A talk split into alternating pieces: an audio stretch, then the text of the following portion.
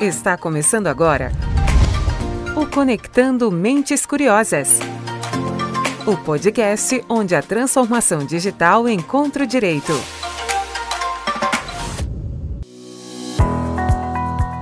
É muito bom te receber aqui para mais um Conectando Mentes Curiosas. Se você nos acompanha já faz algum tempo, você sabe que eu sou a Silvia Curado, a host deste programa, que estoura a bolha do direito interagindo com temas de tecnologia e inovação. E nessa semana que celebramos o Dia do Trabalhador, temos um assunto em alta e que importa a todas as áreas de uma companhia, principalmente pessoas. Estou falando da interconectividade entre o ESG e as relações de trabalho. Como muitos já devem ter ouvido, o ESG, siga em inglês que, se, que significa Environmental, Social e Governance, que na prática traz um olhar 360 que junta questões ambientais, sociais e de governança corporativa. E o que, que isso tem a ver com as relações de trabalho? É sobre isso que a gente vai tentar descobrir com as nossas convidadas de hoje.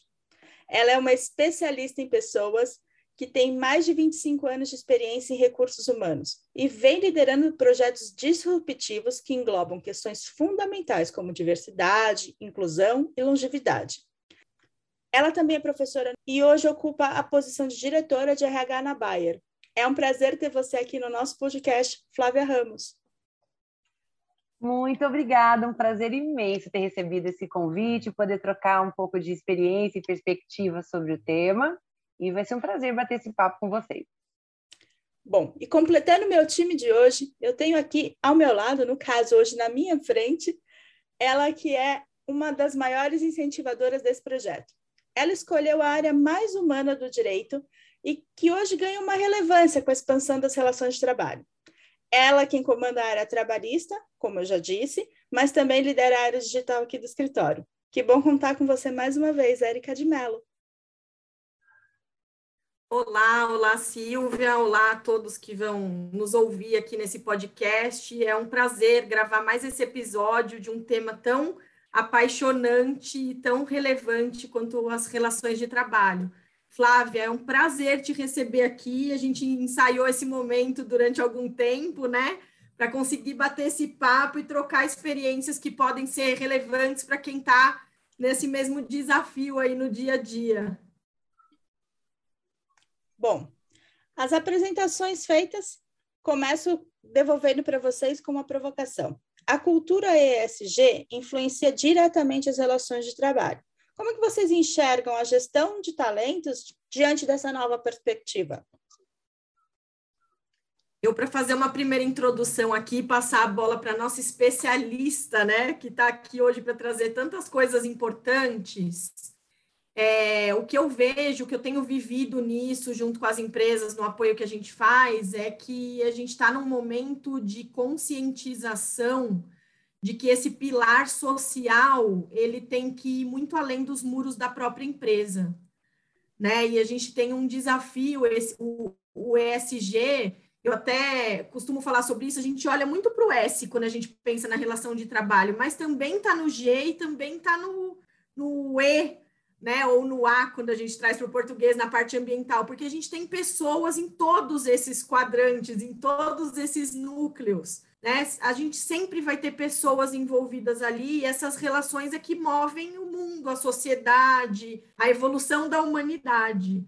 Então, quando a gente olha para esse pilar S e pensa nessa relação de trabalho contextualizada nesse ambiente, a gente precisa ultrapassar algumas barreiras. A gente precisa lembrar que é muito mais do que fazer o mínimo e sim a gente se desafiar a olhar as individualidades dentro de um contexto coletivo, né? Sem esquecer que a gente precisa garantir a satisfação dos nossos objetivos de hoje, mas também pensar no futuro e nas próximas gerações e no que vem por aí, no que já está acontecendo. Então, eu, eu não sou uma especialista em gestão de pessoas, mas é, lido com isso no compliance trabalhista e, e, e, sou uma entusiasta desse tema porque eu acho que mobilizar pessoas, engajar pessoas genuinamente é o nosso desafio nesse momento tão complexo que a gente vive, principalmente pós pandemia que despertou novos temas e novos olhares, tanto na vida pessoal quanto na vida profissional, que são uma coisa só no final do dia, né, Flávia? Acho que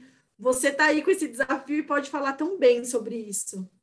Ai, maravilha. Você sabe que você trouxe a palavra pandemia, né? E não tem como deixar de destacar que acho que o assunto ESG ele ganhou um espaço, uma relevância ainda maior do que já vinha tendo nas organizações quando a pandemia chegou. Então, acho que já faz muitos anos que eu, eu, eu, trabalho com RH há mais de 25 anos e já vi muitas transformações acontecer e, de alguma forma, ESG, principalmente depois de 2005, mais ou menos, já fazia de alguma forma parte. Mas ele não era uma agenda ainda tão integrada quanto ele ficou desde o momento que a pandemia foi declarada. E eu acho que o, a grande mudança que eu observo, começando a refletir dia após dia, cada vez mais na, na gestão dos talentos, é que a gente começa a, a mudar um pouco o foco que a gente antes tinha, tanto para os nossos processos, para os nossos produtos, para a inovação que a gente faz dentro de casa, para a nossa eficiência e por aí vai, e começa a olhar juntos para o externo, quem é a sociedade que a gente atende? Aonde a gente faz negócios? Aonde a gente faz a nossa produção? E como é que a gente impacta esse lugar e esse, esse espaço onde nós ocupamos? Como é que nós nos relacionamos com a sociedade de uma forma onde a gente não entrega só um produto que satisfaz uma necessidade de curto prazo, mas a gente, onde a gente resolve grandes questões que a sociedade tem hoje envolvida. E as grandes questões como saúde, segurança, alimentação, é, enfim, são problemas muito grandes e que não dá para a gente pensar no curto prazo, não dá para a gente pensar sozinhos. Então, o SG vem para convidar a gente para olhar para fora, olhar além. Eu acho que você trouxe essa palavra do ir além, para mim, ela reflete demais o que é SG. E, e de fato assim começar a compreender, ressignificar performance. Performance não é só sobre uma entrega, é sobre como essa entrega que eu faço garante a minha prosperidade, a minha sustentabilidade, mas a prosperidade e a, e a sustentabilidade de todas as pessoas com as quais nós interagimos. É uma consciência nova e temos muito para aprender ainda. Bem, agora que a gente já conceituou um pouco sobre o ESG, eu queria que você comentasse, Flávia, sobre as ações que a Bayer tem desenvolvido. A gente, eu acompanhei aqui, a gente fez uma pesquisa e recentemente vocês fizeram o um relançamento do Bayer Flex, que apresenta uma nova forma da companhia pensar o trabalho. Queria que você falasse um pouquinho sobre o projeto. Tá, legal. Gente, o Byflex, ele, ele foi recentemente lançado. Nós começamos a experimentá-lo, a vivê-lo com mais intensidade agora, dia 21 de março. Então, completamos um mês agora, praticamente, um pouquinho mais de um mês. E, e ele foi fruto de, uma, de um aprendizado que nós coletamos durante os dois anos de pandemia. Então, desde que a pandemia foi declarada, a gente se deparou com uma situação onde a gente tinha que entender, construir novas formas de trabalhar, novas formas de aprender, novas formas de liderar, e não tinha precedentes, não tinha onde a gente pudesse pesquisar, consultar, porque estava todo mundo mudando ao mesmo tempo. E o curioso do, é, disso, porque assim, no comecinho, logo que a pandemia começou, a gente tentava falar, ah, entendemos qual é o caminho, agora só trabalho remoto. Aí daqui a pouco a gente trabalhava uns dois meses com essa consciência, não, não, gente, não é sobre isso não, as pessoas querem se encontrar. Então vamos ter que voltar para o novo normal, né? E aí a gente até se depara com essa palavra que a gente falava, mas será que faz sentido? Porque ou é novo ou é normal, é difícil, né? A gente ter essa, essa, essa pretensão de, em tão pouco tempo, já ressignificar as relações de trabalho, a forma de trabalhar. Então, qual que foi a decisão que nós tivemos na Bayer? E a Bayer favorece muito isso, porque ela tem uma, uma atuação muito de longo prazo, muito cautelosa, muito observadora ela não, uma das características da nossa cultura é, é que a agilidade, sim, é algo que a gente sempre traz, mas com prudência, com constância, com, né, com consistência. Então, nós observamos muito esses dois anos, conversamos muito com as pessoas, conversamos muito com líderes liderados, com, com as pessoas com, as quem nós, com quem nós interagimos, e a principal conclusão que eu posso dizer para vocês é que, assim, mesmo a pandemia sendo igual para todo mundo, mesmo o trabalho remoto tendo sido igual para todo mundo, a experiência individual era, era diferente. Cada um tinha uma experiência. Tinha pessoas que adoravam ficar em casa, trabalhava, conseguia organizar seu horário de uma forma saudável, conseguia ser mais produtivo trabalhando em casa, curtia muito ficar junto com a família. Tinha pessoas que não viviam essa experiência definitivamente, elas queriam muito era voltar para o escritório rapidinho, não tinha estrutura em casa, ou não conseguia se concentrar em casa e por aí vai. Então, essa compreensão que nós tivemos de que a, a experiência, o fato é igual para todo mundo, mas a experiência é única, é, nos convidou para falar, para construir uma série de referências para os nossos colaboradores de que o novo normal, vamos dizer assim, né, mas o, o próximo normal seria um normal muito mais flexível.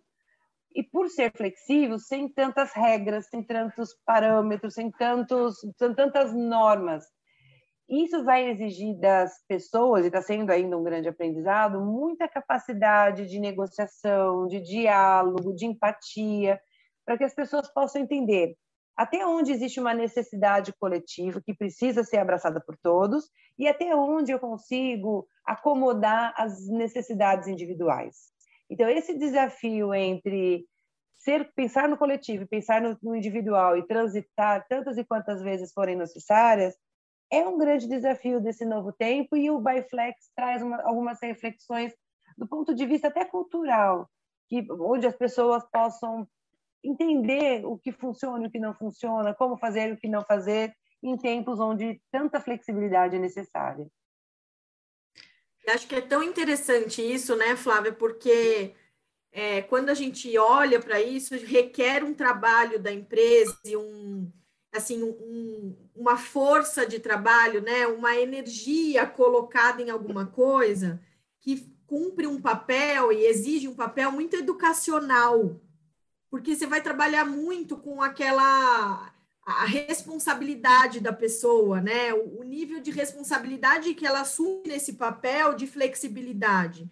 Porque quando existe uma imposição, e, e para a empresa é mais fácil, né? Para a empresa é mais fácil falar: o seu horário é X, você trabalha de tal hora até tal hora, seu intervalo é aqui, você não pode faltar, é presencial, é 100% presencial. Mas daí a gente volta naquilo: que resultados eu quero com isso? Se eu quero resultados diferentes, eu ficar num modelo tradicional preso dá, me dá menos trabalho, mas também me dá um resultado previsível. Né? É. E, e acho que você amarrou muito bem isso quando você disse que vocês começaram a se provocar a entender como fazer isso e assumir isso e falar assim, não, não sei se a gente chegou no melhor modelo, mas a gente vai experimentar isso e vai evoluir com a experiência das próprias pessoas. Que é muito isso, né? É entender essa demanda social, porque no fim é uma demanda social.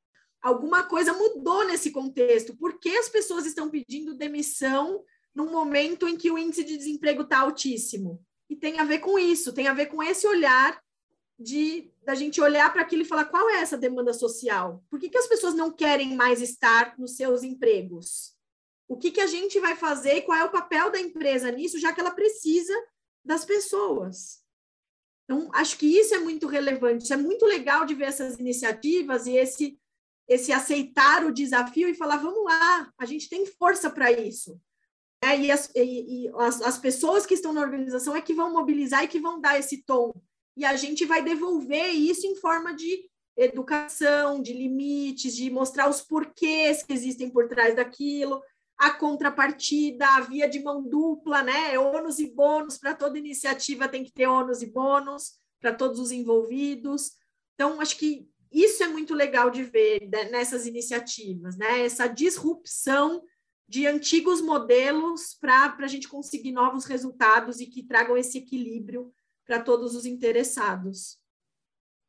Você sabe, Eric, você estava falando de, do, da importância quando a gente traz assim esses novos modelos, modelos que questionam tanto, né, que desafiam tanto o status quo, quando a gente está treinar, capacitar as pessoas, porque novas capabilities vão ser necessárias, né?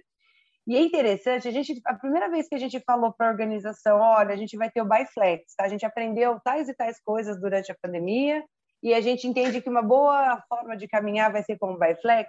Foi, foi meados de 2021. E naquela época, a hora que a gente lançou isso para a organização, veio à tona uma insegurança muito grande do colaborador, porque ele falava assim: hum, então vai depender se eu tenho sorte de ter um líder que vai ter a flexibilidade, vai depender não acho que meu líder vai aderir a isso. Então, tinha uma insegurança do colaborador e tinha uma insegurança do líder também. O líder, ele tinha falas do tipo, nossa, gente, mas aí se eu não tiver uma regra, um controle, como é que eu vou avaliar a performance de alguém? Como é que eu vou assegurar que as pessoas estão performando? Como é que eu vou assegurar que não tem abusos e tudo mais?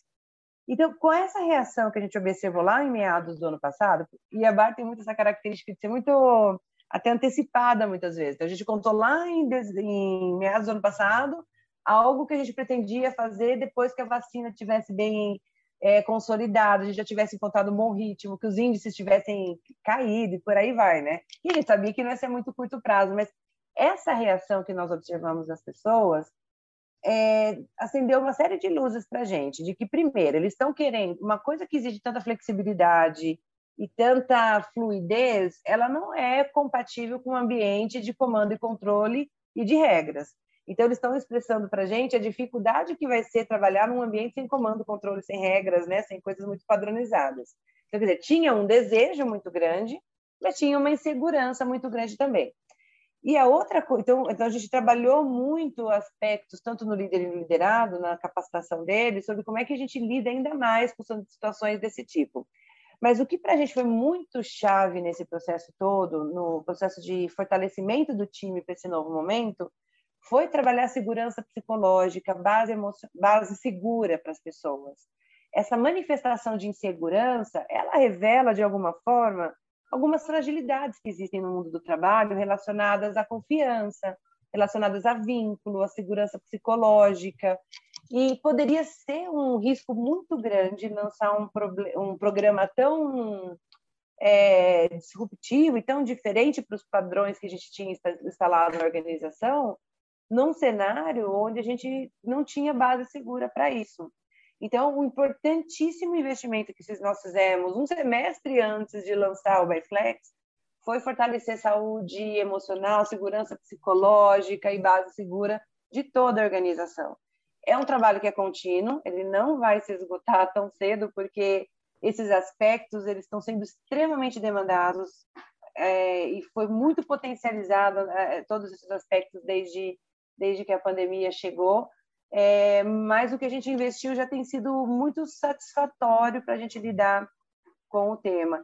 E inclusão e diversidade anda de lado a lado para a gente, tanto com o Byflex quanto o ESG, porque tem sido um convite para todos nós é, para que a gente possa trazer o nosso marcador de diversidade, trazer a nossa perspectiva única, porque a gente sabe que vai ser valorizado por isso e que vai ser reconhecido por isso e que é isso que faz a diferença dentro da organização. Então, todo esse movimento começou a refletir também um ganho imensurável para a inclusão e diversidade. Bom, é, agora que a gente já explorou muito esse novo modelo de trabalho, tem uma outra iniciativa que a Bayer também lançou recentemente, que foi o MERGE, que é um grupo de trocas multigeracionais. Essa é uma questão que vai atingir a mim e a todos nós, porque é uma realidade que a gente vive dentro e fora do mercado de trabalho, né? Todo mundo vai evoluir, envelhecer, enfim. Como tem sido essa experiência dentro da Bayer? Ai, que bacana, gente.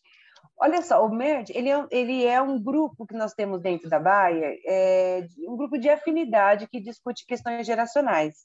Dentro da Bayer, nós temos uma estratégia de inclusão e diversidade que passa desde conscientização, engajamento e educação sobre a importância de ser uma empresa diversa, uma empresa inclusiva e que gera pertencimento a todos. Então, a gente tem muito investimento nisso. E a gente tem também uma série de ações afirmativas que ajudam a gente a mover com a organização dentro da nossa aspiração de diversidade, né? dentro do que a gente gostaria de ter na empresa. E são cinco grupos que nós temos. Né? A gente tem, nós elegemos para o Brasil cinco prioridades de inclusão e diversidade. Então, nós temos a pessoa com deficiência, e o grupo que cuida disso é o Enable. É, nós temos a equidade de gênero, o grupo que cuida disso é o Grow. LGBT, que o, tem um grupo chamado Blend. Raças, que é o Baiafro. E o nosso desafio geracional, que é o Merge, né, que antigamente ele chamava Infinity, e ele acabou de passar por uma por uma reformulação, a gente vai iniciar um novo capítulo com o Merge. E o Merge, é, ele traz para a nossa organização uma série de provocações e reflexões sobre o que vai acontecer em 2030 e o quanto o Brasil vai mudar. É, até antes de falar do Brasil, o Merge ele é um grupo que está presente em todos os países da Baia. Todos priorizaram a questão geracional como um tema importante a ser pensado e debatido. Mas a gente percebe que a, o desafio geracional no Brasil é diferente, por exemplo, na Alemanha, onde a gente tem a nossa matriz. A gente é um país ainda bastante jovem e que vai passar muito em breve por um amadurecimento da população. E uma população que, aí sim, como outros países, vai trabalhar até muito mais do que costumava se trabalhar até pouco tempo atrás. Então, a gente não tem um desafio urgente de curto prazo, como tem, por exemplo, com a questão racial, com a questão de gênero, que a gente ainda tem na nossa organização uma defasagem, de, vamos dizer assim, em relação ao que é a nossa sociedade. Mas a gente tem que começar a fazer agora investimentos bem significativos, tendo em vista que em 2030 a gente tem uma mudança importante é, na nossa população e, consequentemente, dentro da nossa organização. Então, a gente precisa começar agora a criar condições para que as pessoas possam performar por muito mais tempo em suas carreiras, para que elas possam ter carreiras muito mais longas, muitas vezes fazer mudanças de carreira ah, numa idade que talvez não era tão trivial assim. Então, é, tudo, é sobre isso que o Merge tem, tem trabalhado. E eles puxam junto nesse grupo de afinidades, nós temos cerca de umas 40, 50 pessoas trabalhando no grupo, é, e são grupo, pessoas que dedicam, são do, do, negócio, são funcionários do negócio que dedicam cerca de 15% do seu tema para pensar sobre gerações, desafios e formas de lidar com esses desafios. E esse grupo ele trouxe para a gente coisas muito legais, como, por exemplo, o reverse mentoring, que é uma forma que a gente tem de trazer a geração que está chegando no mundo do trabalho agora, geração, temos pessoas da Y, mas também pessoas da Z que estão chegando na empresa agora, para ser mentores, de, principalmente de executivos, da geração X, que hoje a nossa liderança predominantemente é uma geração X. Mas em questão de pouquíssimo tempo vai ser ocupada por pessoas da geração Y. Então, como é que a gente constrói juntos essa nova organização? Então, o, o Reverse Mentoring tem muito essa proposta desse encontro geracional, pensando no, no futuro, né? pensando no, no que vai acontecer daqui para frente. A gente tem também um trabalho muito legal feito com esse grupo, que a gente chama de Jovens do Agro. O agronegócio está passando por um processo importante de reflexão sobre a sucessão né, da, da, das propriedades. Então, quer dizer, muitas propriedades familiares cuidadas pelos pais, né, que já estão querendo se aposentar, e nem toda nova geração da, do agro tem se interessado em cuidar da fazenda do pai, fazer negócios na fazenda do pai, tem migrado um pouco para outras oportunidades. E a gente tem ido conversar com esses jovens e ajudá-los a se preparar para um futuro do agro que é extremamente próspero, que é extremamente interessante na perspectiva de desenvolvimento, de carreira, de realização, de economia do país, de importância para a sociedade. Então, a gente tem criado espaços junto com esses jovens do agro para que eles, de fato, é, junto com a gente, trabalhem pela longevidade do setor, né? Então, são ações desse tipo que o grupo proporciona para a gente, para que a gente realmente construa uma empresa para em 2030 estar tá pronta para lidar com cinco gerações diferentes no mesmo ambiente de trabalho. É tão legal isso, né? Porque aí é que a gente vê a, a, pergunta do nosso episódio aqui, que é o que o ESG tem a ver com relação trabalhista. A resposta é tudo né? Tudo está totalmente conectado, porque quando você pensa nisso, é, você consegue exatamente conviver e transitar nessa inconstância da sociedade. Porque, assim, é, existe um movimento. Se você pensar só no hoje, você não atende aquilo que você precisa e você não vai gerar a longevidade até para a própria empresa, porque a gente viu até interessante mencionar isso, a gente passou por um momento aí na pandemia em que muitas empresas se viram diante de uma necessidade de reduzir custo e reduzir pessoas, acaba sendo um dos recursos para fazer isso. E daí a gente viu é, algumas empresas analisando a seguinte situação: ah, eu demito pessoas que têm mais tempo de casa e que têm já mais idade e contrato talentos mais jovens com uma remuneração mais baixa para fazer o mesmo trabalho. Só que será que com esta mentalidade, eu estou pensando no impacto que eu causo, exatamente pela falta dessa coexistência geracional na minha estrutura? Porque a pessoa pode ser um high potential, né? Eu tenho vários talentos hoje, jovens, muito jovens e muito talentosos, mas que não têm ainda experiência de vida. E não adianta a gente achar que não faz diferença, faz muita diferença. Assim como precisa dessa geração jovem para despertar muitas coisas nessa geração que, que não tem tanta familiaridade, tanta experiência de vida nesses novos formatos, né? Em questões de tecnologia, de novas ferramentas, de novo, novos mindsets que a gente está vendo aí no mercado e que eles ainda não estão tão familiarizados. Então, o ganho é exatamente eu conseguir tratar dessa coexistência geracional e pensar em como vai ser esse futuro onde as pessoas de fato vão ficar mais tempo nas estruturas corporativas e isso vai ser necessário para garantir esse equilíbrio. Né? Uhum. Então, acho que essas iniciativas são muito legais de vocês e elas olham, por isso que eu falo que tem tudo a ver com ESG, esse é um olhar muito interessante. Essa iniciativa do agro que você falou agora, ela olha para a sua cadeia de valor. Uhum. Você precisa ter sustentabilidade na sua cadeia de valor, você precisa pensar a sucessão que vai existir ali, porque isso impacta você, e você impacta positivamente ou negativamente também, quando você trata ou não trata desse assunto, quando você ajuda ou quando você não ajuda. Eu sempre dou o exemplo na pandemia, eu atuei bastante para a construção civil, e a construção civil teve interrupção de, em muitas localidades no Brasil, interrompeu porque a, a pandemia tomou proporções muito altas, né? E era perigoso. E daí eu apoiei iniciativas muito legais de grandes incorporadoras e construtoras de chamar os pequenos empreiteiros e estabelecer programas para que eles conseguissem se manter e manter a força de trabalho deles e manter a dignidade daquelas pessoas que estavam embaixo das pequenas empreiteiras por uma questão de cadeia de valor. Né? Então, até porque eu falei muito isso durante a pandemia: o, o empregado que não trabalha é o consumidor que não consome. E o mercado é isso, ele é cíclico. Né? Não adianta, o impacto vai vir para mim de alguma forma, não tem como. Todo mundo vai ser afetado.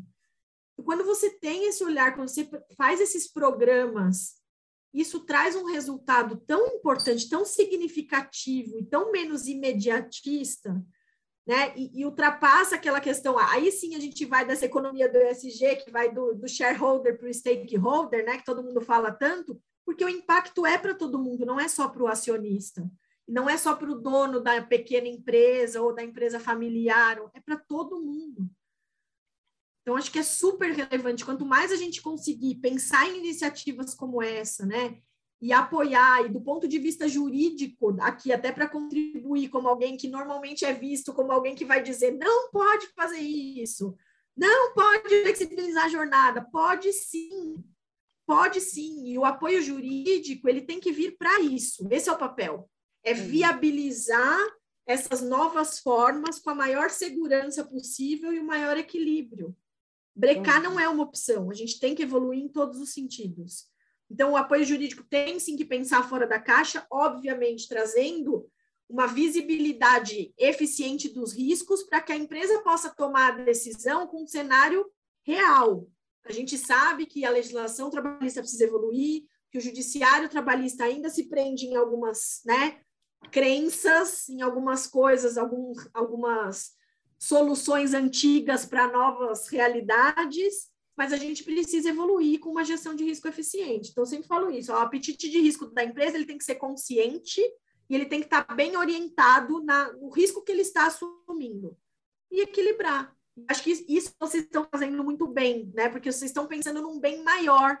E aí não há legislação trabalhista que te diga que você não está indo para o lado correto. Você está indo, porque está pensando além de, de garantir o, o básico. Muito legal. Ouvindo a Erika falar, eu penso na evolução até das nossas áreas, né? Áreas jurídicas, áreas de recursos humanos, que são áreas viabilizadoras de negócios, né? Nós só não fazemos gestão do negócio, mas fazemos mas viabilizamos muitas coisas para que o negócio possa existir. E o quanto que o ESG é, ajustou nossa lente, nosso, é uma lente que ajustou o nosso foco, assim, né? Antes a gente estava muito mais num papel de polícia, do que pode, o que não pode, de o que deve, você... A gente tinha esse papel de, ai meu Deus, eu tenho que passar pelo jurídico, pelo RH, será que vai dar certo, né? Porque eles vão me falar o que eu posso e o que eu não posso fazer.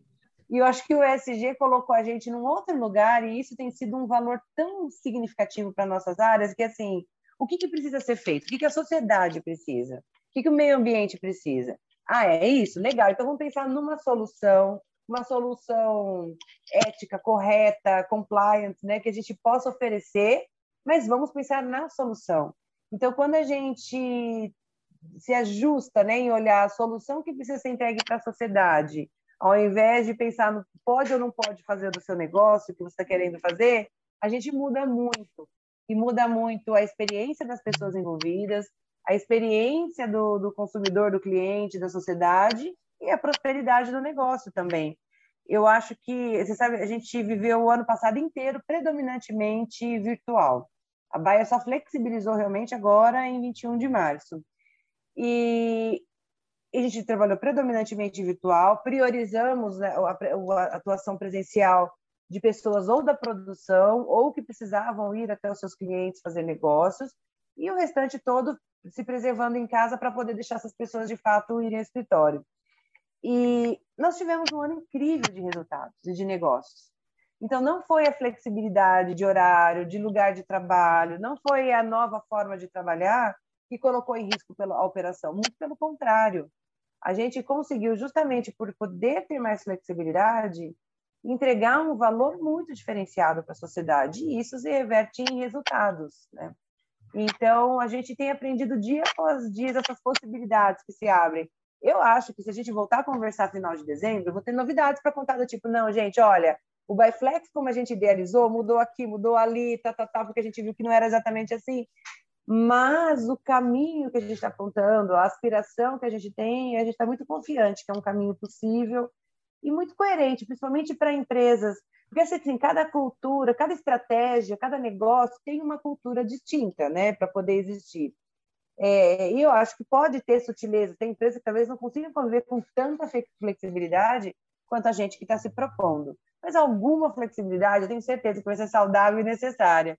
Agora, para a gente, que é uma empresa de saúde e nutrição, né? O nosso grande, nossa grande aspiração é saúde para todos e fome para ninguém. É muita, é, seria muita pretensão nossa trabalhar de uma forma engessada, padronizada e rígida e querer descobrir soluções que não existem ainda para trazer saúde para trazer nutrição. Então, demanda da gente, é um convite realmente essa, esse posicionamento de negócios a ter uma cultura muito flexível muito orientada para a sociedade. E para isso a gente tem que ter a sociedade representada aqui dentro de casa. Senão a gente vai ficar gerando soluções muito específicas para as nossas próprias realidades. Né?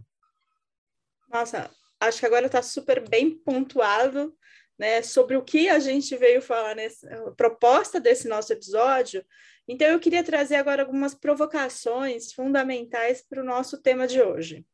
A Bayer é uma empresa, como você acabou de pontuar, que tem uma atuação super abrangente, que ela vai do agro ao farmacêutico, que possui realidades de trabalho completamente diferentes, ainda mais num país continental que nem é o Brasil. Como é que vocês lidam com toda essa diversidade de ambiente de trabalho, além de pessoas, de ambiente?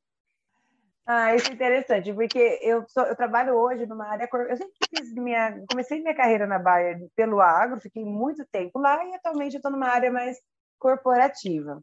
E é muito interessante, porque assim, dependendo da reunião que eu estou, parece que eu estou numa outra empresa. Se eu estou numa reunião de farma, eu lido com um ambiente, com um perfil, com um jeito, com rituais e tudo mais, que não existe no agro. São ambientes muito distintos.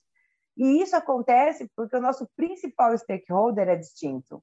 Então, a, o principal stakeholder dentro da, de farma é o médico. Então, existe toda uma forma de se fazer negócios, de dialogar, de discutir as questões para a sociedade com o médico que é completamente distinto de farma. Então, essa compreensão para não tentar engessar é, um processo, uma solução, um perfil levando em conta essa realidade, é algo muito, muito importante para a gente. A gente trabalha isso muito forte na nossa, na nossa cultura e nas soluções que a gente gera. Nem sempre as soluções que a gente gera para farma funcionam para crop e vice-versa. Então, a gente sempre busca esse, esses ajustes.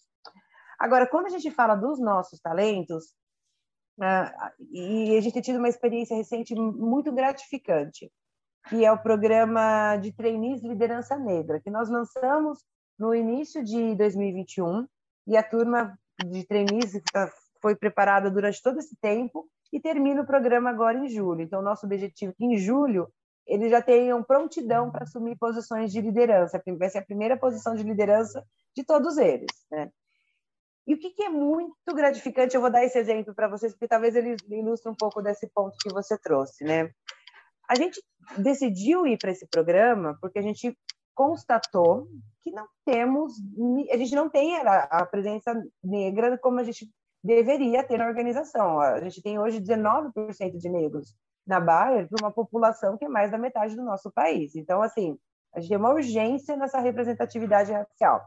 Só que isso ainda é mais agravante quando a gente vai para os níveis de liderança. A gente precisa ser mais intencional ainda, mais ter, ter ações afirmativas mais consistentes na formação acelerada de líderes negros para a organização. E é isso, sobre isso que nós trabalhamos para construir o programa de liderança negra. Esses trainees vieram, demonstração de altíssimo potencial, a gente está trabalhando a prontidão deles, e agora que eles estão nessa reta final, a gente começa a colher uns resultados que a gente fala, meu Deus, como é óbvio, mas a gente não enxerga óbvio muitas vezes, né? É, tem um caso, por exemplo, do Gui, que é o nosso trainee de oncologia, saúde masculina, e ele conseguiu alavancar negócios para essa, essa unidade da farma, né, de oncologia, por ser um homem negro, periférico, e que compreende as necessidades daquela população que ele representa e que não era a população, não era representada de alguma forma na nossa organização. A gente não tinha naquele time um homem negro periférico atuando de uma tal forma que pudesse influenciar pensamentos e, e ajudar a organização a enxergar necessidades da sociedade que não estavam sendo endereçadas.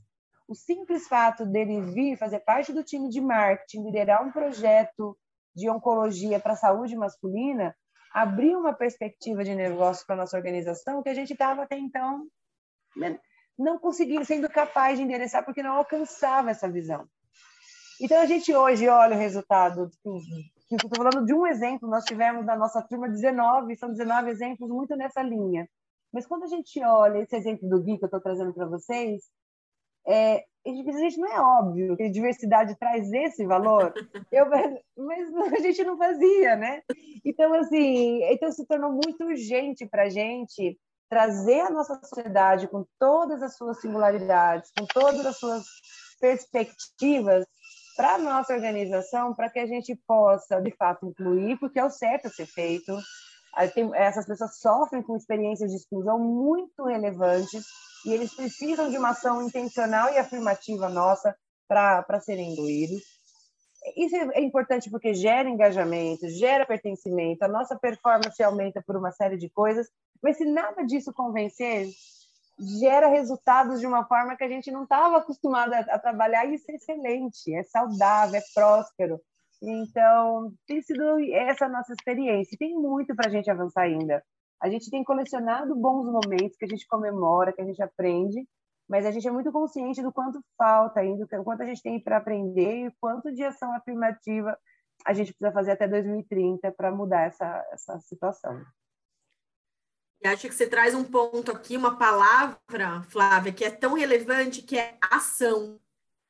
Né? E, e, que também parece óbvio, mas a gente ainda vê muita empresa falando assim: não, eu tenho um ambiente diverso, eu não tenho nenhum, eu não tenho nenhuma discriminação quanto às pessoas que participam dos meus processos seletivos e são contratadas. E não é isso. Né? Eu tenho falado cada vez mais sobre isso, tenho tido a grata oportunidade de participar de alguns debates de conselhos de, de comitês de diversidade, né, e tal, de algumas empresas, para falar sobre isso, que assim, gente, diversidade e inclusão requer ação. Inclusão requer ação.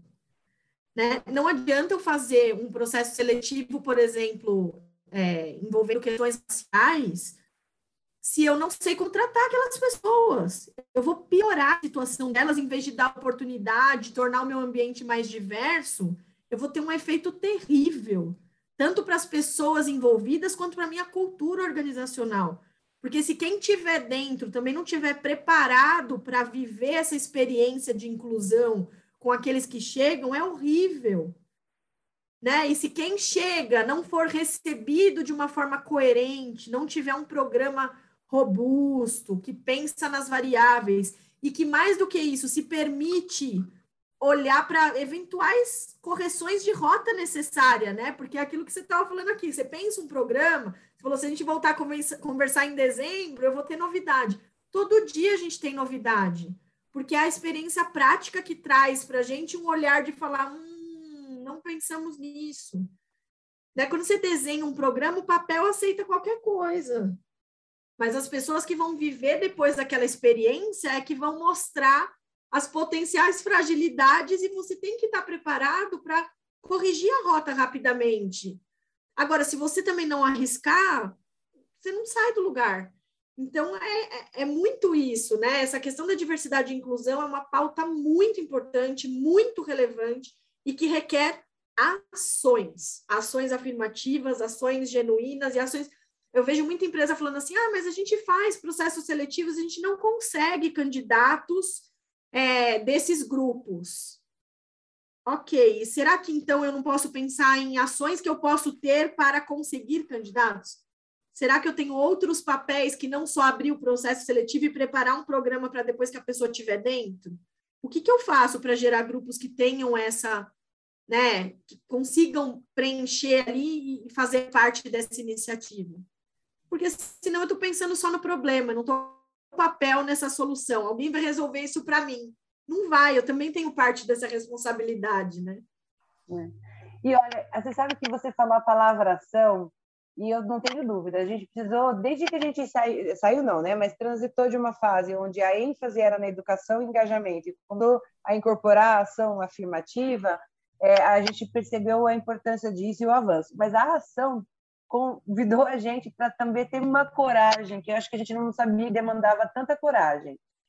Exemplos, assim, quando a gente lançou o programa Liderança Negra, a gente teve que gerenciar tanta crise interna e externa, mas principalmente externa, sobre, ah, então é racismo reverso, nós vamos processar a Bayer por conta de racismo reverso, e aquilo tudo a gente falou, meu Deus do céu, sério que a gente vai ter que ter todos esses diálogos difíceis? E tivemos que ter cada um dos diálogos difíceis que apareceram. E no final a gente olha assim e fala, gente, se a gente não tivesse tido a coragem de sustentar a nossa decisão, mesmo polêmica, ela não ia trazer à tona algumas conversas que foram transformadoras. Porque a hora que veio à tona a história do ah, racismo reverso, isso gerou a oportunidade para a gente dialogar sobre isso e explicar, não, meu amigo, 2020, era 2020 na época, né? Não existe racismo reverso, a gente vai te contar por que, que a gente acredita dessa forma, enfim. Então, tivemos diálogo sobre isso. Mais recentemente, aproveitando que vocês perguntaram do Biflex, né? É, nós fizemos uma, toda aquela ação que eu comentei, começou o ano passado, tal, tal, tal, para 21 de março a gente poder começar. E a hora que começou, a gente estava curtindo, as experiências estavam sendo muito boas para todos os nossos funcionários, a gente decidiu divulgar para as mídias sociais essa experiência que a gente estava fazendo. Então, colocamos no LinkedIn, no Instagram, um, um vídeo da campanha que foi feito pelo Vitor de Castro, um influencer queridíssimo, que ele se comunica muito com o nosso público, e até porque ele é cara do Biflex, né? É, é uma coisa leve, é contraído, é flexível, e ele, ele transmite tudo isso na fala dele, né? convidamos o Vitor de Castro para contar o que é o Biflex, como vai ser o nosso jeito de trabalhar tal. E colocamos nas redes sociais. E nós recebemos uma onda de haters pelo simples fato da gente ter escolhido um, um protagonista gay. Ele não falou uma palavra sobre inclusão é, de pessoas LGBT, que é algo importante que a gente defende a todo momento. Ele não falou sobre isso. Mas o simples fato dele ser uma pessoa gay falando em nome da Bayer gerou uma onda de ódio que foi muito triste de viver, porque impactou a nossa comunidade LGBT, impactou o Vitor de uma forma muito triste e, e deu uma desanimada assim na, na, na turma que estava trabalhando com essa ação. Só que para a gente é inegociável, inclusão e diversidade é inegociável, é, a gente não tolera homofobia, preconceito, falas de ódio, e a gente manteve aquele posicionamento de e acolhemos o Vitor, acolhemos os nossos funcionários, orientamos como eles deveriam interagir com os ataques que eles estavam começando a receber por grupos de WhatsApp e tudo mais, e, e, sustentamos isso. E essa postura de acolhimento, de não ter vergonha, gerou uma onda de amor e de acolhimento, de apoio ao Vitor, primeiro, porque ele foi a primeira pessoa que de alguma forma foi exposta, e na sequência para a Baia, que não, tem, que não dá nem para medir. É mais ou menos como se a gente tivesse tido uns cento e poucos haters e mais de 5 mil mensagens de acolhimento e de apoio. Então, há esperança, há muita esperança, mas a gente tem um trabalho bem intenso, importante, que demanda coragem da gente para poder transformar esse ambiente no né, o mundo do trabalho no mundo mais inclusivo e respeitoso. Outro ponto importante dessa nossa pauta, é, vocês já até comentaram um pouco sobre isso, que é o papel educacional das empresas nos pilares do ESG. Como é que o mercado pode fazer mais do que o mínimo exigido pela legislação, que vocês já comentaram, dentro das diversas realidades de trabalho que a gente tem dentro do Brasil? Sabe que uma coisa que a gente estava falando agora há pouco, né, que até a Erika falou, nossa, gente, as empresas às vezes fazem ações afirmativas, querem contratar mais negros e de repente não encontram esses negros, por exemplo, né? E é curioso, porque às vezes a gente não encontra o talento diverso, mas também não temos, é, e temos uma série, e tem muita gente desempregada. Então, o que está acontecendo? Por que a gente não está se comunicando, né? Eu, particularmente, tenho percebido algumas possibilidades da gente endereçar os assuntos. Falando de atração de talentos específicos, depois a gente vai para a educação, mas atração de talentos específico, nessa experiência que nós tivemos com os talentos negros na Baia, é, a gente também começou um pouco pensando, olha, vamos abrir 19 vagas de trainee, mas eu acho que não vai ter todo esse, tudo isso de candidato. Vamos até que flexibilizar alguns pré-requisitos.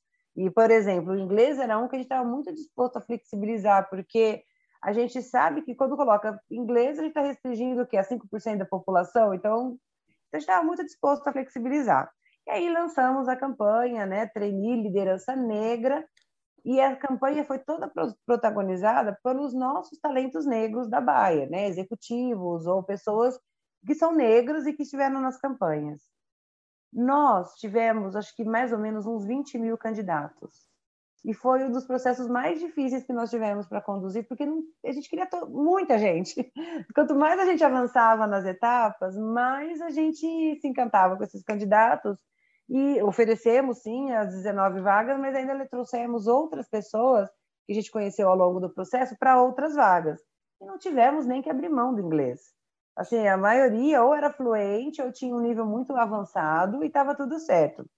E aí, uma reflexão que nós tivemos foi assim: gente, representatividade importa. Essa, as pessoas, às vezes, elas veem um programa, e eles contaram isso para a gente, e a gente, nossa, aprendeu muito com eles.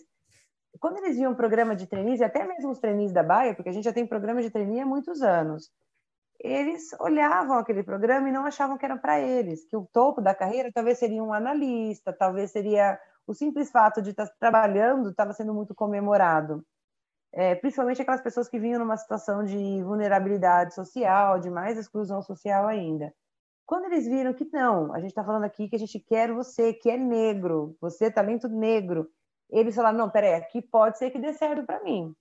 Então, o fato da empresa declarar a sua intenção, o porquê está fazendo, e de ser genuíno, autêntico, de não dar a impressão de que eu estou fazendo isso só porque é legal, porque é moda, porque de fato por trás da nossa campanha, a gente falava por que, que a gente precisava fazer, a gente contava, olha, gente, a gente não tem negros aqui na nossa liderança na medida que a gente gostaria, então a gente quer acelerar isso, a gente precisa de talentos negros, então fomos muito corajosos e transparentes nesse sentido, as pessoas não tiveram medo de se candidatar.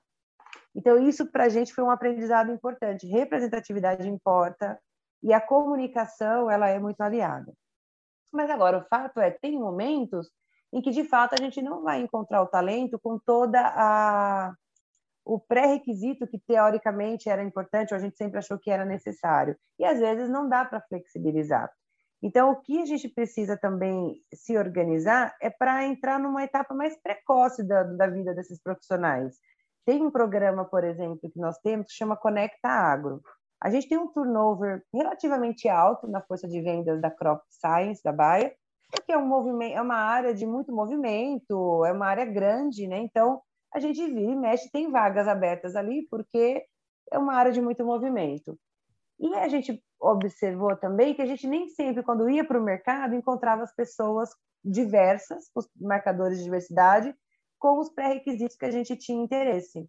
Então, o que, que nós começamos é, a fazer? A trazer essas pessoas uma safra antes, um ano antes, antes da vaga abrir, para que eles pudessem se desenvolver junto com a gente, e se desenvolver com mentoria dos nossos líderes, com experiências on the job, com programas robustos de treinamento mesmo, e aí, para que em um ano eles tivessem prontidão para a hora que a vaga abrir, eles estarem aqui na nossa, né, junto com a gente e já conseguir a vaga.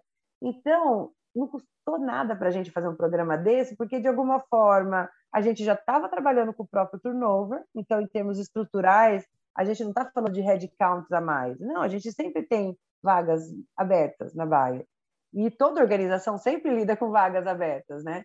Então, o que a gente começou a fazer foi, em vez de trazer, trazer a pessoa pronta, a gente traz um ano antes, deixa ela em desenvolvimento e aí trazemos para a organização. E ao fazer isso, a gente pode ser intencional no talento diverso, com seus marcadores de diversidade que são relevantes para nossa força de vendas. Não foi um programa exclusivo para negros, mas nós trouxemos muita é, ênfase em gêneros, em orientação sexual, negros também, com certeza, e, e, enfim, então é uma forma que a gente percebe que tem para influenciar. Mas tem outros jeitos também. Eu acho que é uma das parcerias que a gente tem muito com o nosso time aqui da Bayer de, de relações públicas e sustentabilidade é usar projetos, incentivo, é, é investir em projetos com os incentivos fiscais que a organização tem. Então, a gente utiliza com muita consciência e muita cautela esses recursos. Todo ano, a gente tem um, um comitê de sustentabilidade, eu faço parte do comitê, desse comitê, temos colegas do jurídico, do negócio, de várias áreas, e a gente pensa muito bem assim, onde é que a gente vai investir esses recursos incentivados? E a gente sempre prioriza aspectos de ESG no momento de fazer esse investimento, e educação está sempre presente. Educação de pessoas em situação de vulnerabilidade, educação de, é, de jovens ou de pessoas que estão entrando no mercado de trabalho, mas que tragam seus marcadores de diversidade. Então, essa é uma premissa importante para a gente, todos os anos a gente faz isso. É super importante, né, é, Flávia? Assim, isso que você traz do. A gente prepara um ano antes, e aí tem que ter uma consciência tão especial sobre isso, porque a empresa, às vezes, eu, e eu já vivi isso com algumas organizações, de pensar assim: ah, não, eu vou investir tempo, dinheiro, informar aquela pessoa e daí ela vai embora calma lá. Ela vai embora se você não tiver um programa consistente para ela dentro da sua organização. Né? Então, assim, o que, que eu quero de começo, meio e fim? Eu estou pensando em imediato, curto, médio, longo prazo para essa pessoa. Né? Isso é muito arrojado. Você falar de lideranças de diversidade, você precisa olhar para tantas especificidades para isso, olhar para a sua cultura, para o seu clima, preparar suas lideranças atuais, pensar em quem são as suas outras lideranças futuras, né? Aonde vai ter espaço para essas pessoas que você está desenvolvendo? E ainda vai além disso, óbvio que é, acho que depende muito do nível de maturidade daquela organização, mas no fim do dia, se nada der certo, ela cumpriu um papel social importante. Né, que foi de colocar tempo e dinheiro e recursos e atenção, parte, pequena parte, né, daquilo que ela tem num papel fundamental que é o educacional, que a gente sabe que tem questões estruturais tão importantes, tão relevantes e que fazem tanta diferença para o desenvolvimento da, de tudo, né? Para o desenvolvimento não só social, mas para o desenvolvimento do país, do mundo, de tudo. Né? A educação é uma base que ainda requer muita atenção básica, primária, da gente pensar o que, que a gente tem e aonde a gente precisa chegar. Tem um gap muito grande. Então, assim, no fim do dia, se nada der certo, eu fiz um papel tão importante que já valeu a pena. Né? Eu tenho acompanhado empresas que têm iniciativas dos seus líderes fazerem parte de um projeto de voluntariado mesmo educacional, de conversar com jovens que ainda não estão no mercado de trabalho para fazer reflexões com eles sobre onde você quer estar, né? E por que que você acha que você não vai chegar lá quando eu estou diante de um público de vulnerabilidade, por exemplo? Por que que, o que, que te falta? Que é aí que a gente vai conseguir fazer.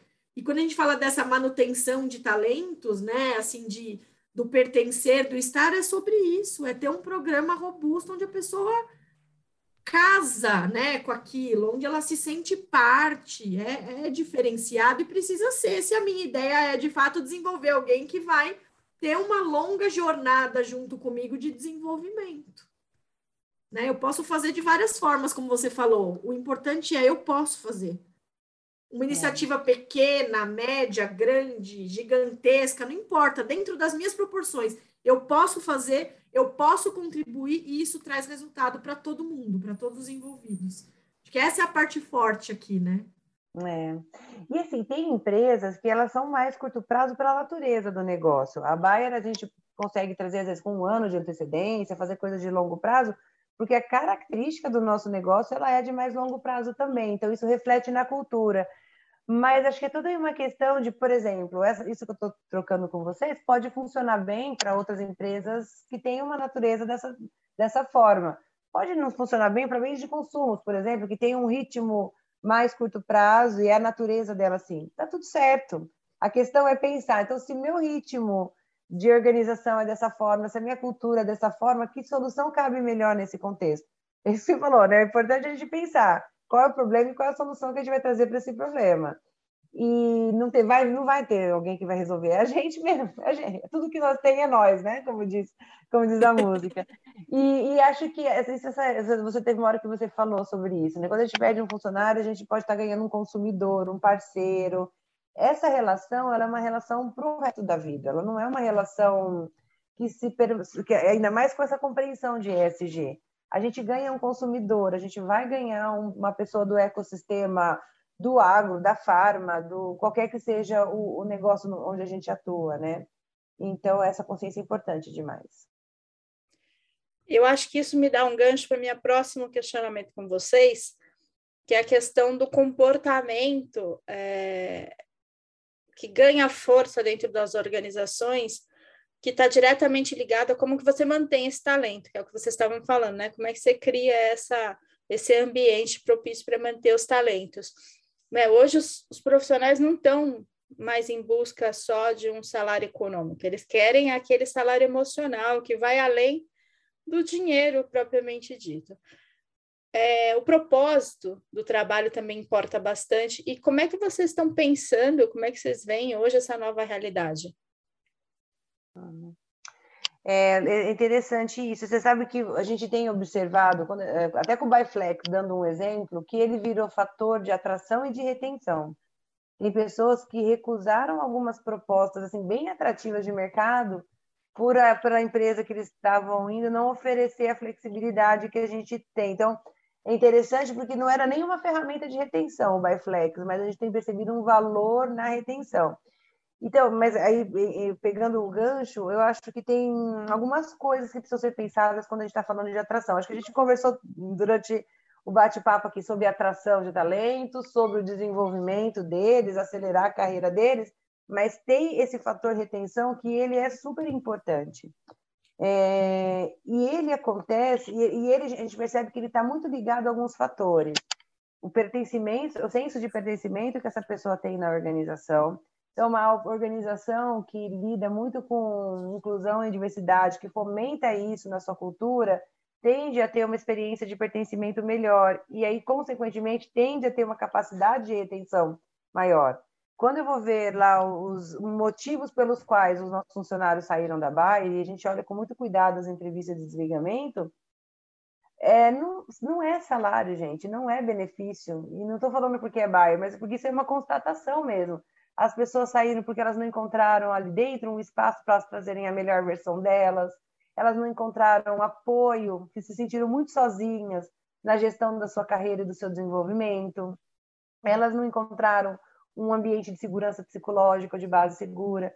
Geralmente, os principais motivos para uma, uma pessoa sair de uma organização, é, é, e eu vejo isso pela Bayer, e converso com alguns colegas de RH, a gente percebe que estão nesses aspectos não econômicos, mas intangíveis, que muitas vezes a gente não, não tem investido na mensuração. Então, investir em inclusão e diversidade, melhor experiência de pertencimento, isso faz diferença. Investir em base segura, segurança psicológica, isso também é muito definitivo para a pessoa ser quem ela é e aí ela trazer a melhor versão e com isso performar melhor, alavancar mais o potencial.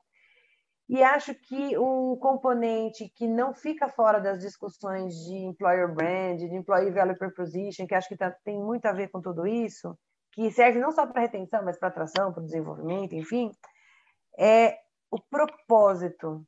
Existe um cuidado muito grande que acho que as organizações precisam ter para compreender os valores que eu tenho organizacionais têm compatibilidade com os valores dos indivíduos que estão nessa minha organização?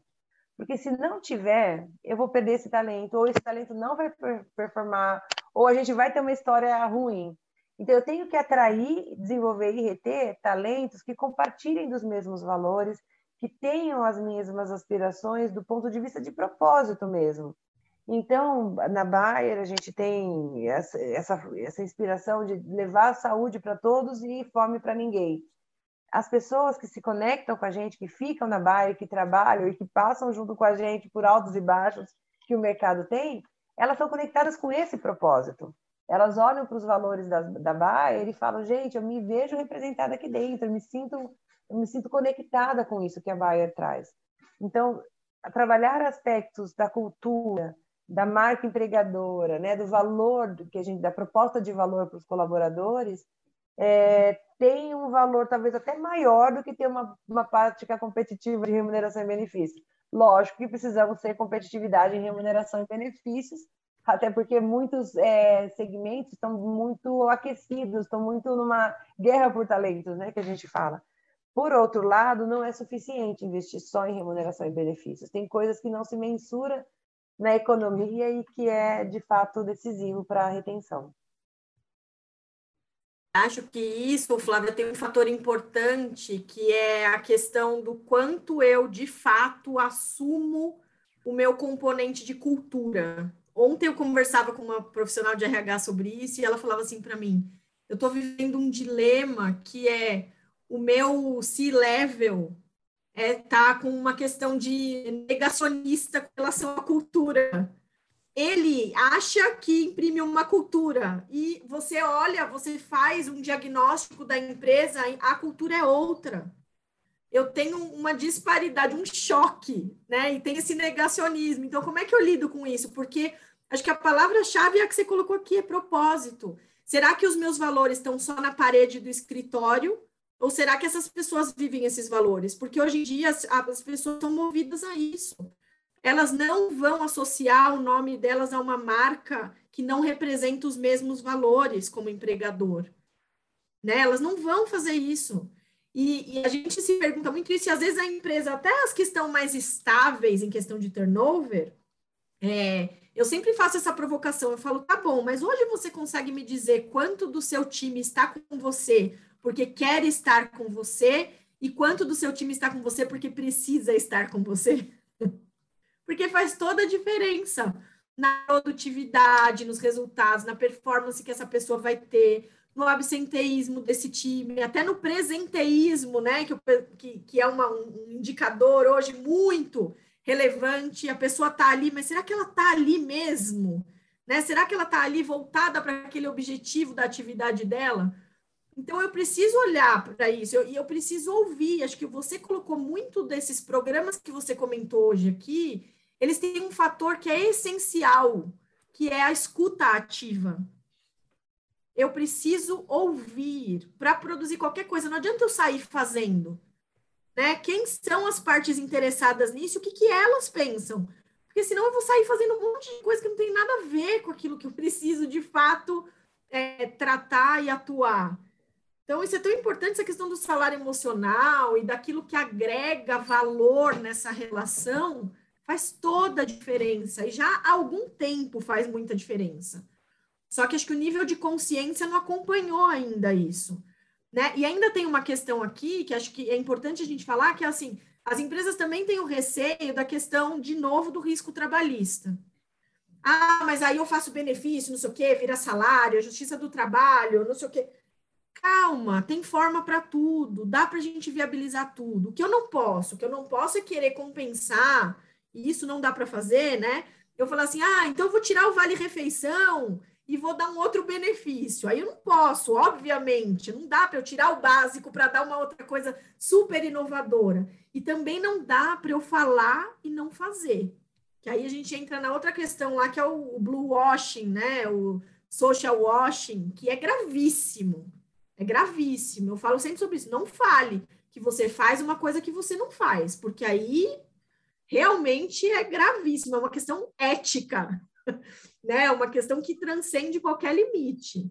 Então, isso é muito importante. O salário emocional, esses novos valores, essa nova forma das pessoas lidarem com a relação de trabalho, tem muito a ver com isso e com aquilo que a gente falou lá no começo de eu estou no momento em que tenho maior índice de demissão e também altos índices de desemprego. Por que, que isso está acontecendo e como é que a gente vai atuar? E é, é um pouco disso que você está contando aqui hoje. Temos como atuar, né? Temos como fazer iniciativas que tratem essa questão e que tragam esse equilíbrio necessário entre propósito e necessidade para a gente ter resultados melhores. E não, não dá para deixar de lembrar de uma frase né, que você falou, veio na cabeça, que é a, a cultura come a estratégia no café da manhã. Né? Então, é isso aí. O executivo, os executivos desenham aquela estratégia claríssima, né? mais didática impossível. E aí ela não é vivida, ela não é implementada, porque a cultura, ela não. Se ela não tiver em coerência com a estratégia, não vai rolar. As pessoas não seguem uma estratégia elas não agem de acordo com o que a estratégia pede para que elas tenham seus comportamentos, suas ações, elas agem de acordo com o que elas sentem. E, o que, e ela sente o que ela vive, ela vive a cultura. Então, se a gente não transforma a cultura, a gente não implementa uma estratégia. E aí, para transformar a cultura, tem que transformar a mentalidade, mentes, a gente tem que pensar diferente. E isso exige muito diálogo, exige, exige muita experiência, exige, exige muita conexão humana. É, e não é pouco comum executivos da Bayer de vários lugares falar, mas gente, a estratégia está tão clara, por que, que as pessoas não fazem?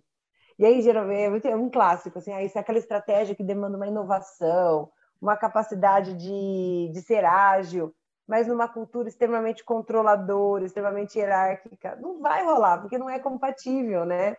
Então, é, esse líder, ele precisa de muito, de muito da capacidade de ser humano mesmo, de se conectar, de entender o outro, de construir com o outro. E isso é relativamente novo para a gente. A gente não aprendeu, ou a gente perdeu essa capacidade né, de ouvir, de ser humano mesmo, de lidar com as emoções. É um, uma aprendizagem que todos nós precisamos começar urgente, se a gente não tem, e continuar para o resto da vida. Né? Aprender, desaprender, reaprender então, assim, pelo que estão contando aqui, essa questão né, esse papel de educação que as empresas têm, ela, ele é fundamental, principalmente dentro dos pilares que o ESG se propõe a ter, né? Dentro dos pilares do ESG. Por onde que a gente começa a implantar essa cultura ESG dentro de uma empresa?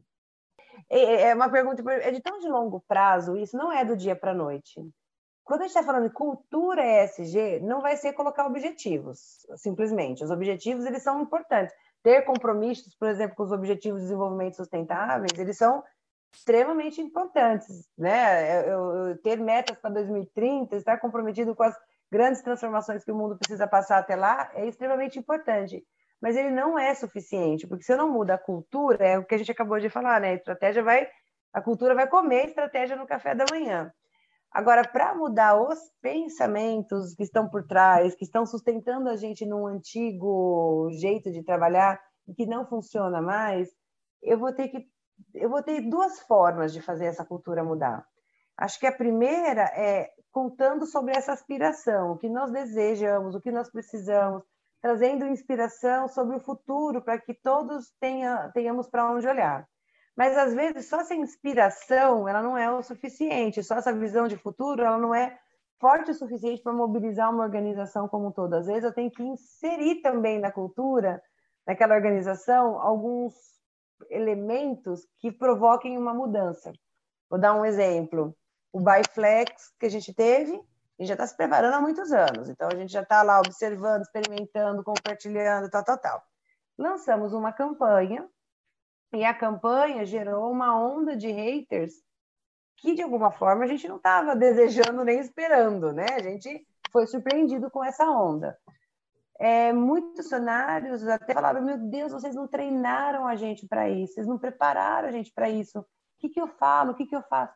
Gente, não preparamos, mas tá aí, ó. Foi inserido no nosso dia a dia um elemento que vai transformar a nossa cultura. Vamos aproveitar essa oportunidade? Então, vamos aprender junto? Não tem resposta, vamos construir junto uma resposta aqui? Então, essa, essa, essa, acho que essas, esses dois caminhos de dialogar, inspirar, mostrar uma possibilidade, criar experiências para ir preparando, mas inserindo elementos que transformam a cultura no susto, às vezes é importante também. Então, não abrir mão dessas duas, desses dois elementos e entender que cultura a gente não muda com um workshop, com uma palestra, com um treinamento. É disciplina, é constância, é experimentar, é discutir sobre o que a gente experimentou, é experimentar de novo, e é com muita conexão humana, com muito diálogo, com muita experiência conjunta. Eu concordo super assim com o que você está falando, Flávia, e, e até para contribuir, eu acho que, na minha visão, a cultura é resultado né? A cultura ela é um resultado. Não adianta eu achar que a cultura é a ação. A cultura é o resultado. Eu não vou, é o que você falou, eu não vou mudar a cultura do dia para a noite. Então, para mim, isso é muito forte. Assim, a cultura é o resultado daquilo. Eu sempre falo que a gente começa, num, na minha visão, a gente começa num projeto que é aquele do onde vamos, né? Vamos dar visibilidade para as pessoas e tal tem algo que eu sempre falo para as empresas que é muito forte e que transforma, que é eu deixar claro os porquês. Não é só para onde eu estou querendo ir, é por que, que a gente está querendo ir por esse caminho. Porque isso faz com que as pessoas reflitam profundamente sobre isso. Né? E pensem nas ações e pensem no quanto elas de fato também estão envolvidas com esse com esse objetivo e com esse é o, é o porquê que está por trás daquilo. Um direcionamento muda quando o porquê é declarado, quando eu tenho essa transparência, né? Engaja muito mais. Então, eu acho que se a gente partir respondendo a pergunta, né, Silvia, do da onde começamos, começamos por aí. Primeiro, definir o que, que é, o que, o que queremos, porque ESG também é uma questão muito ampla, né? E o que eu tenho dito para as empresas também é assim: vamos, vamos construir ali, uma, de repente, uma matriz de materialidade. Eu não vou fazer tudo, eu não vou sair é, é, trabalhando todos os temas que envolvem SG, não dá para fazer isso. Eu preciso entender o que é material para minha instituição, para minha organização, o que é material para os meus stakeholders, olhando as particularidades, as especificidades dessas partes interessadas que estão comigo ali na minha atividade. Né? Eu preciso olhar o que é material para mim e aí priorizar, porque também não adianta eu fazer 158 ações e eu não vou entregar nenhuma. Então, né, tem que ter disciplina, mas também tem que ter todo esse cuidado de é, definir o que é em conjunto, ouvir, como a gente falou, deixar claro os porquês, e aí a cultura vai ser resultado disso. Então, essa educação, ela vem disso, essa, todo, essa, todo esse trabalho, ele requer esse, esse cuidado aí, para a gente ter bons resultados. Mas acho que a grande mensagem aqui é comece, comece se inteirando do tema, né? Comece olhando para ESG e desmistificando um pouco a questão de que ah, isso é só para empresa grande. Ah, isso precisa de uma área específica para cuidar. Talvez no futuro precise, mas dá o primeiro passo. Né? O que, que você já pode fazer hoje para trabalhar nessa realidade, para mudar sua forma de pensar? Acho que esse é o, o primeiro passo. Bom, então já que a gente falou de como a gente começa, eu queria fazer com vocês para terminar um exercício de que a gente costuma chamar de futurologia aqui no podcast, que é que qual vai ser o futuro do ESG dentro das empresas? O que, que vocês acham que vai acontecer daqui para os próximos anos? Olha, gente, eu não sei se é desejo ou se é futurologia, mas acho que tem desejo aí no meio. Que, é... que, que, que ele vai ter uma relevância na agenda dos líderes é, tanto quanto marketing tem, tanto quanto gestão do budget tem, ele vai ser natural. Hoje ele ainda é, a gente precisa criar intencionalmente os espaços porque ele não vem naturalmente, mas daqui a pouquinho ele já vai fazer parte da agenda como uma premissa sem a qual não se faz negócios mais. E a gente já vai ter visto daqui a alguns anos, e eu tenho muita certeza disso, o valor que isso tem para prosperidade da sociedade, para a sustentabilidade do meio ambiente, para a prosperidade das empresas.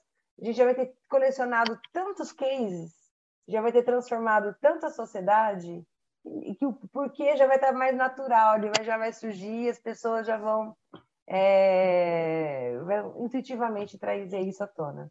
Esse é o meu desejo. Eu compartilho do desejo e da futurologia, né? Eu acho que a gente o futuro do ESG é que traduz em comportamento mesmo. É comportamento, é um comportamento social que vai se alterando, se alterando, se alterando, e que ele não vai ser só uma pauta da ele já não é, né, só uma pauta das empresas, ele é uma pauta do consumidor, né? O consumidor quer ver esse equilíbrio nas marcas que ele consome, ele quer ver esse equilíbrio na, na marca empregadora dele quando eu estou na relação de trabalho ele quer olhar para a cadeia de fornecimento, ele quer ver o que está acontecendo no mundo, ele quer opinar sobre o posicionamento das organizações, sobre diversos temas, ele quer ser ouvido. Né? Então, assim, os indivíduos já estão trabalhando nisso, mas é um trabalho árduo, né? E assim, eu não sou especialista aqui em, gestão de pessoas, mas a minha experiência nessa área de relações trabalhistas faz com que a gente saiba cada vez mais que o comportamento é a parte mais difícil de mudar para tudo, né? Porque você vai criando hábitos e crenças e, e questões que são difíceis de mudar no dia a dia. Você precisa convencer de muita coisa. Acho que a gente ainda está nesse processo de convencer de muita coisa e mostrar resultado. Mas o mercado cada vez mais demanda isso. Então, ainda que seja só por uma questão de resultado financeiro, as empresas vão dar esse passo, né? O mercado de investimento, inclusive, já tem indicadores fortíssimos que olham para diversidade, inclusão, equidade, como eu estou tratando as minhas pessoas, que iniciativas eu tenho. Ou seja, é caminho sem volta. E que bom que é caminho sem volta.